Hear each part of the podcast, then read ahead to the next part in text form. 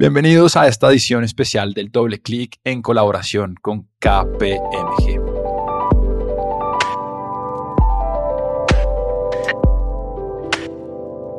Hola Peter y oyentes, bienvenidos a Te Cuento, Doble Clic, edición especial con KPMG.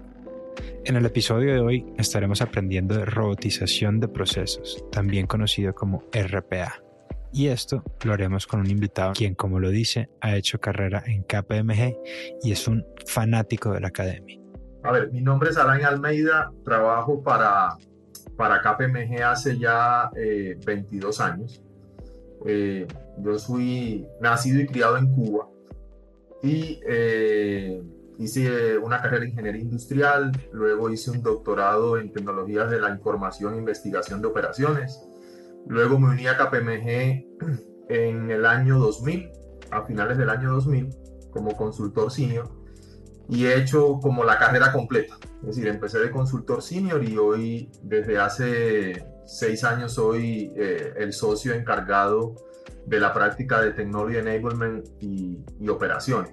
Luego, luego estando aquí, me gusta mucho el estudio.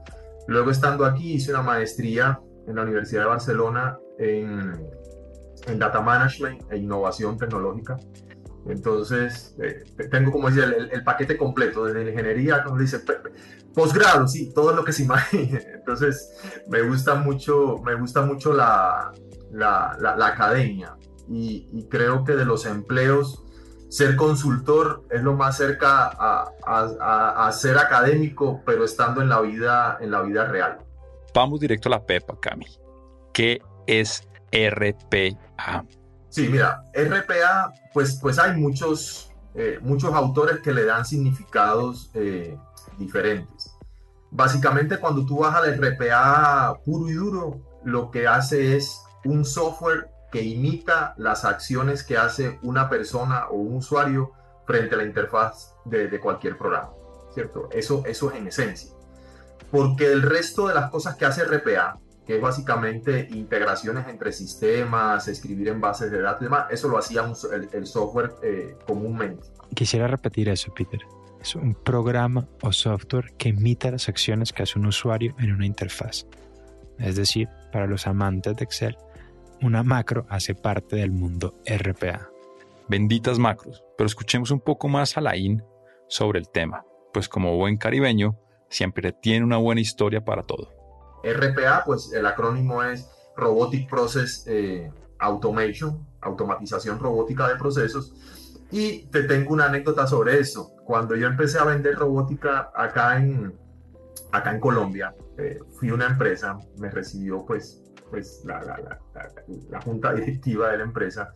Me siento en una mesa de esta grande, de esta que hay en, en las grandes oficinas, me pongo a echar mi cuento y de pronto llega el presidente levanta el mantel y dice, ¿y trajo alguno? El señor pensaba que andaba como un muñequito como el de la Guerra de las Galaxias y que esos eran los robots que le íbamos a, a vender. Entonces, muy claro, robot, eh, robotización de procesos es software, es software que automatiza, que automatiza software.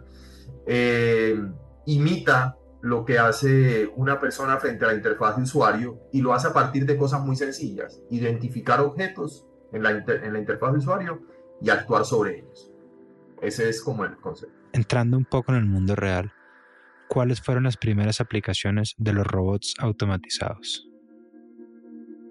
Fíjate, quizás uno de los robots más sencillos, entre comillas, que, que se empezaron a usar hace muchos años son los, los brazos automáticos para pintar automóviles. ¿sí? Entonces tú llegas en la planta, pones el automóvil, lo tienes que poner en una posición específica. Tiene que ser ese tipo de automóvil, no puede ser otro y a partir de ahí el robot, a partir de unas coordenadas precisas, sabe dónde echar pintura y dónde no vertir pintura. ¿cierto? ¿Qué quiere decir eso? El brazo robótico no piensa. Al brazo robótico, si tú le cambias las condiciones de operación, se confunde. ¿sí? Cuando tú te vas al, a la robótica de proceso, ocurre lo mismo.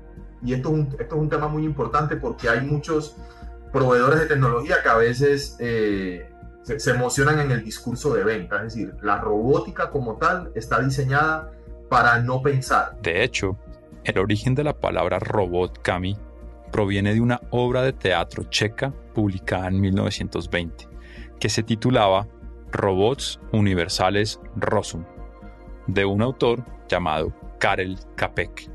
La obra tuvo tanto éxito que fue esta la que popularizó en todo el mundo la palabra robota, que en checo significa trabajo forzado. Los robots se concibieron para hacer tareas repetitivas, aburridas y forzosas. Es decir, esto no es inteligencia artificial, número uno, ¿cierto? La, la robótica es, a partir de un conjunto de reglas precisas, reproducir ese comportamiento de ese humano frente a la computadora de manera mucho más rápida. Podemos poner una conclusión básica pero coherente. Los robots se hicieron para hacer de manera más eficiente las tareas aburridas y repetitivas. Y esto tiene que ver con un término típico de los ingenieros, la cadencia. Cami, ¿sacamos el diccionario? El diccionario de la Real Academia Española define la cadencia como el número de casos que se repiten por unidad temporal. Pero pues mejor que un diccionario, vamos con Alain. Entonces la cadencia, cuando tú llevas una, dos, tres horas digitando, tu cadencia empieza a bajar. Es decir, ya no eres tan, tan, tan hábil tan pertinente. Cuando tú coges y mides eso en tiempo, eso son, es productividad que vas bajando. Un robot no pierde cadencia. Es decir, te digita a la misma velocidad todo el, todo el tiempo. Entonces, estas cosas hacen que, que, que la robótica como, como, una manera de resolver los temas eh, industriales en los procesos de back office tiene muchísimo, muchísimo sentido. Peter, ¿tú qué dirías? ¿Que hay más trabajo que tiene cadencia en los procesos industriales o en las oficinas? Ambos mundos pareciera tener procesos con cadencia, pero definitivamente si nos vamos al término, me imagino son estos procesos industriales manufactureros los que al final terminan teniendo mayores problemas de cadencia. Hace bastantes años ya, no, sé si conoces de del, significado de los blue collars, es decir, los blue collars en la literatura de ingeniería eh, son los que, los que trabajan en overoles en las fábricas, ¿cierto? Entonces los blue collars decían, no, la amenaza van a ser o, la, o, la, o los robots mecánicos o estas automatizaciones. Y los que trabajamos en oficina nos dicen los white collars, con la camisa blanca. La robótica de proceso amenaza a los white collars. Porque básicamente le dice, venga, yo quiero entender usted qué es lo que hace. Dice, no, yo, yo lo que hago es que transfiero información de un Excel. Ah, bueno, venga, que eso es robotizable. Cuando tú le dices, no, espérate, yo lo que hago es que me miro por la ventana, me inspiro y de acuerdo a eso pienso en Bloomberg e invierto tanta plata, eso no es robótica. Eso es inteligencia artificial, eso es un cuento completamente eh, diferente. Pero como te decía, en esencia, la robótica mecánica y la robótica esta de proceso es muy similar a que aceleran los procesos, pero son procesos muy determinados, muy fijos, con reglas, con reglas muy claras. Cami, todo esto me genera una duda. Estamos hablando entonces de la capacidad de automatizar procesos digitales. ¿Cuál es la diferencia entre generar una API lo que se conoce como una conexión entre aplicaciones, versus tener un robot o bot, como muchos le conocen por cariño. Y una integración básicamente es comunicar dos sistemas por debajo, ¿cierto? Base de datos contra base de datos, usando APIs, usando tecnología. Y es mucho más rápido. Es decir, si vamos a hablar de optimización, eso es lo más óptimo. La pregunta es, ¿qué tiempo tú te demoras haciendo eso respecto a qué tiempo te demoras haciendo un robot? y el robot lo fabricas, lo fabricas mucho, mucho más rápido. Según Alain, es por un tema de eficiencia, de lograr hacer las cosas de manera más rápida y con la menor cantidad de recursos. Cuando tú hablas de, de, de RPA, tú hablas de, de varios temas eh, que es importante entender en el marco del desarrollo de software. Entonces voy a ponerte, voy a ponerte un ejemplo, un ejemplo muy, muy sencillo un ejemplo de la, de, la vida real. Tú te vas hoy a un negocio y en el negocio tienen dos sistemas, sistema A y sistema B. Y llega el usuario o el dueño del proceso dice, a mí me sería muy útil si yo pudiera pasar las transacciones del sistema A al sistema B y luego aquí continuar. ¿Sí? Por ejemplo, imagínate algo como chequear listas eh, restrictivas. Entonces yo, le, yo tengo un sistema de compras y en ese sistema de compras, cuando yo voy a comprar, yo necesito ver si mi proveedor está en la lista de estas restrictivas. Y para eso normalmente hay una, eh, es decir, ¿cómo te, cuál es la parte, buscarte la palabra, la palabra correcta? Es decir, hay un, hay un corte en el flujo de trabajo. Es decir, llega la persona y dice, bueno, yo tengo que buscar un proveedor en la lista restrictiva, cambio de ventana, entro a una aplicación, una discontinuidad. Es como la palabra. Entonces, voy, busco en una aplicación y traigo información de esa aplicación a esta otra. Y eso lo hace normalmente. Entonces, uno dice, ¿cómo aceleramos el proceso? Y él dice, no, sería muy bueno si en el sistema B me apareciera lo que está en el sistema A. Entonces tú coges y te sientas con los ingenieros de sistemas. Y los ingenieros de sistemas te dicen, ah, sí, claro, tenemos, porque la teoría todo el mundo se la sabe, tenemos que sacar la información que está en la base de datos A y copiarla en la base de datos B. Me parece bien, eso dice la teoría. Bueno, ¿y cómo se hace? No, necesitamos que alguien nos explique la estructura de la base de datos A. Y necesitamos que alguien nos explique la estructura de la base de datos. Y luego necesitamos coger, porque no podemos escribir así, tenemos que poner unas reglas de validación. Es decir, cuando tú vienes a ver, esto se convirtió en un proyecto de ingeniería, ¿cierto? Entonces, eso es lo tradicional. Tú te vas ahora al RPA. ¿Cómo se hace en el RPA? Tú te sientas con el usuario, el usuario final. No es un ingeniero en sistemas, un usuario. Y tú dices, ¿qué es lo que tú haces? Y, la, persona te dice, mira, yo abro esta ventana, pongo mi usuario y mi contraseña. Ahí me aparece una lista. Yo aquí escribo un nombre y le doy enter y lo que aparezca abajo lo marco, lo copio, me voy a la ventana B y lo pego. Es, eso que te acaban de explicar, tú lo haces en un robot. Se acabó. Entonces, número uno, no me puse a pelear con los ingenieros de sistemas a hablar de una deuda técnica. No tengo que averiguar cosas que están pasando por detrás de bambalina, sino que yo me voy a la interfaz de usuario. Yo entiendo cómo el usuario usa la aplicación y yo lo que trato es de reproducir eso utilizando un robot. Cuando tú coges y te vas eh, a, a, una empresa real y tú les dices, yo quiero saber cuál es la fila que hay para desarrollos. Dos años. Fácilmente, dos años. ¿Por qué tanto? No, es que aquí todo el mundo pide algo. Tú te vas a las empresas de telecomunicaciones y uno de los temas grandes en telecomunicaciones es tú poder reaccionar rápidamente a las promociones de la competencia, etc. Entonces, imagínate tú depender de la, de, la velocidad de desarrollo tradicional para hacer esos cambios en los sistemas. Es, es casi imposible. Entonces, por eso el RPA está tan de, tan de moda hoy. Es decir, conseguir los requerimientos te baja al usuario de negocio. Escribir el robot lo haces de manera muy intuitiva. Eh, las aplicaciones para escribir robótica se, han desarrollado impresionantemente en los últimos, en los últimos años. Y por otro lado, la gente ve la velocidad, dice, yo estoy logrando resultados. Interesante percepción del valor de la robótica, pues definitivamente hay procesos más eficaces, es decir, que logran el output óptimo, pero que requieren muchísimo más esfuerzo por equipos de tecnología, equipos de ingeniería o equipos de desarrollo. Al final entonces, la robótica es más un tema de tiempo, de practicidad, que de cualquier otra cosa. Ya, pero ¿qué tan fácil es construir un robot? En los últimos años, dos, tres años, ya apareció algo que se llama el Citizen Developer. Y el Citizen Developer es que estas aplicaciones de robótica son tan intuitivas que entre comillas, porque no siempre es igual, entre comillas, un usuario, como decimos, común y silvestre puede escribir un, un robot. Hace muchos años la gente no sabía programar. Hoy tú vas y hay mucha gente haciendo macros en Excel. Esto es más o menos como lo mismo, ¿cierto? Y hay niveles de profundidad. A mí sí me resulta muy, muy, muy complicado darte, darte cifras en esos términos. Sin embargo, hablando de, Colombia, te, invito a que, por ejemplo, entres al, al portal del Grupo Bancolombia ellos hablan de un proyecto de robótica en, el cual incluso nosotros trabajamos y hablan de un ROI del 1400%.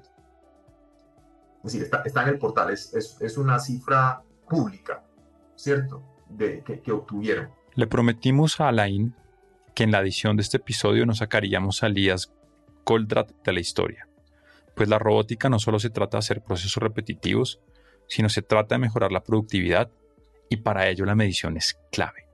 Pero cuando tú te vas con estos números a otras empresas y tú, los, tú les cuentas, te sacan otro tipo de, estadísticas. ¿sí? No, pero es que ¿por qué da tanto? Si a mí me da menos.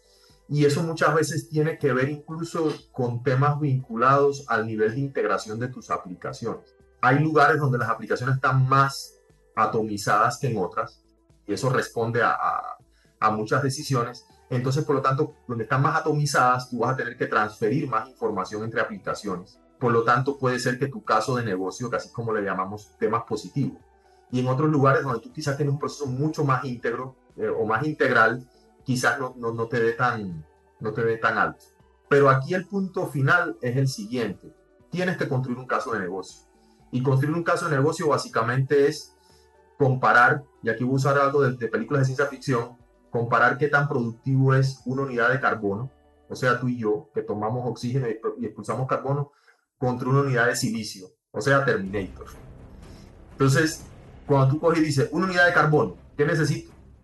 Si, si eh, necesito una, un puesto mínimo, no sé, 1,20 de mesa, necesito un baño, necesito agua, etc.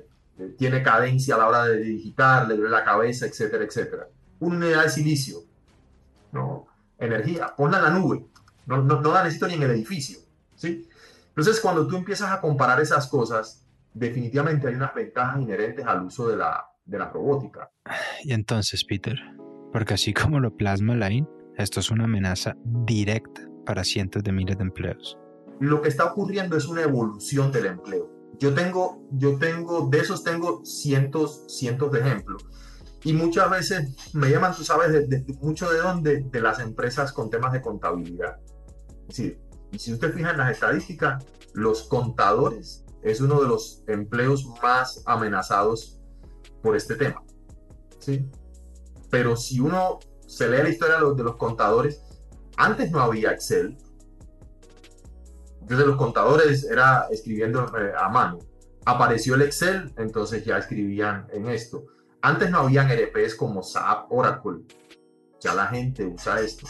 Ahora, el cuento, y, siempre lo hablamos muy claro, oiga, si usted se quiere seguir ganando la vida como contador en el año 2020 y en el año 2030 y en el año 2040, haciendo lo mismo que el 2020, no, usted se va, usted se va a quedar sin trabajo. Yo se lo digo de, una vez, pero no eso. No, no, no, no el contador, el médico. Hoy este robot Da Vinci opera la vista. Entonces, si usted como oftalmólogo no aprende a, usar Da Vinci, o usted se va a quedar eh, sin trabajo.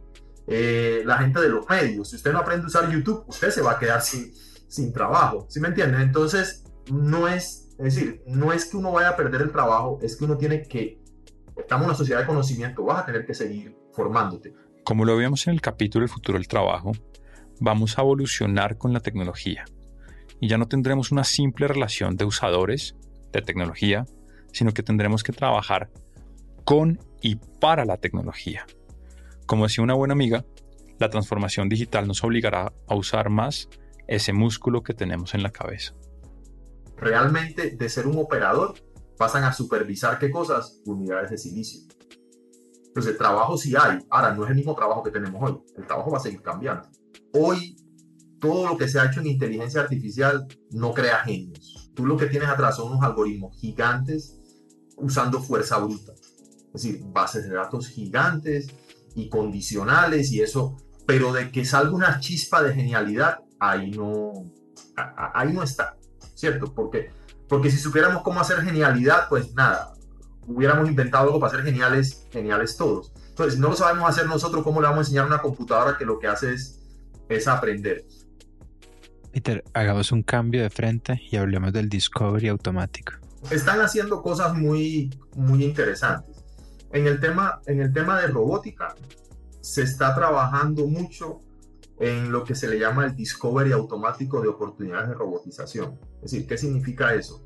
Hoy tú vas y te sientas con una persona y tú dices, dime qué es lo que haces.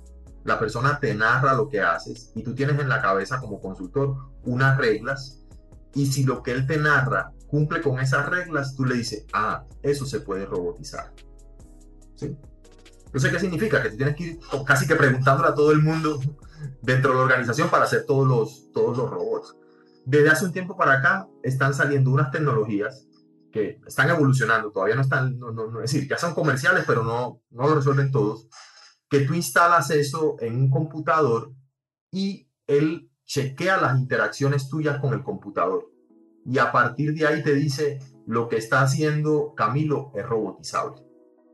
Entonces, te sirve para identificar y lo hace a, través de, que, de una edición de patrones, es decir, qué es lo que tú haces, qué tan repetitivo es, qué aplicaciones utilizas, cuánto tiempo te demoras. Entonces, él se, se entera de eso y a partir de ahí propone un robot. Hay gente que ha ido más lejos e incluso te crea el robot automáticamente, ¿cierto? Por lo menos un, un esbozo que luego tú vas y llenas con los pedacitos, con los pedacitos que te falten.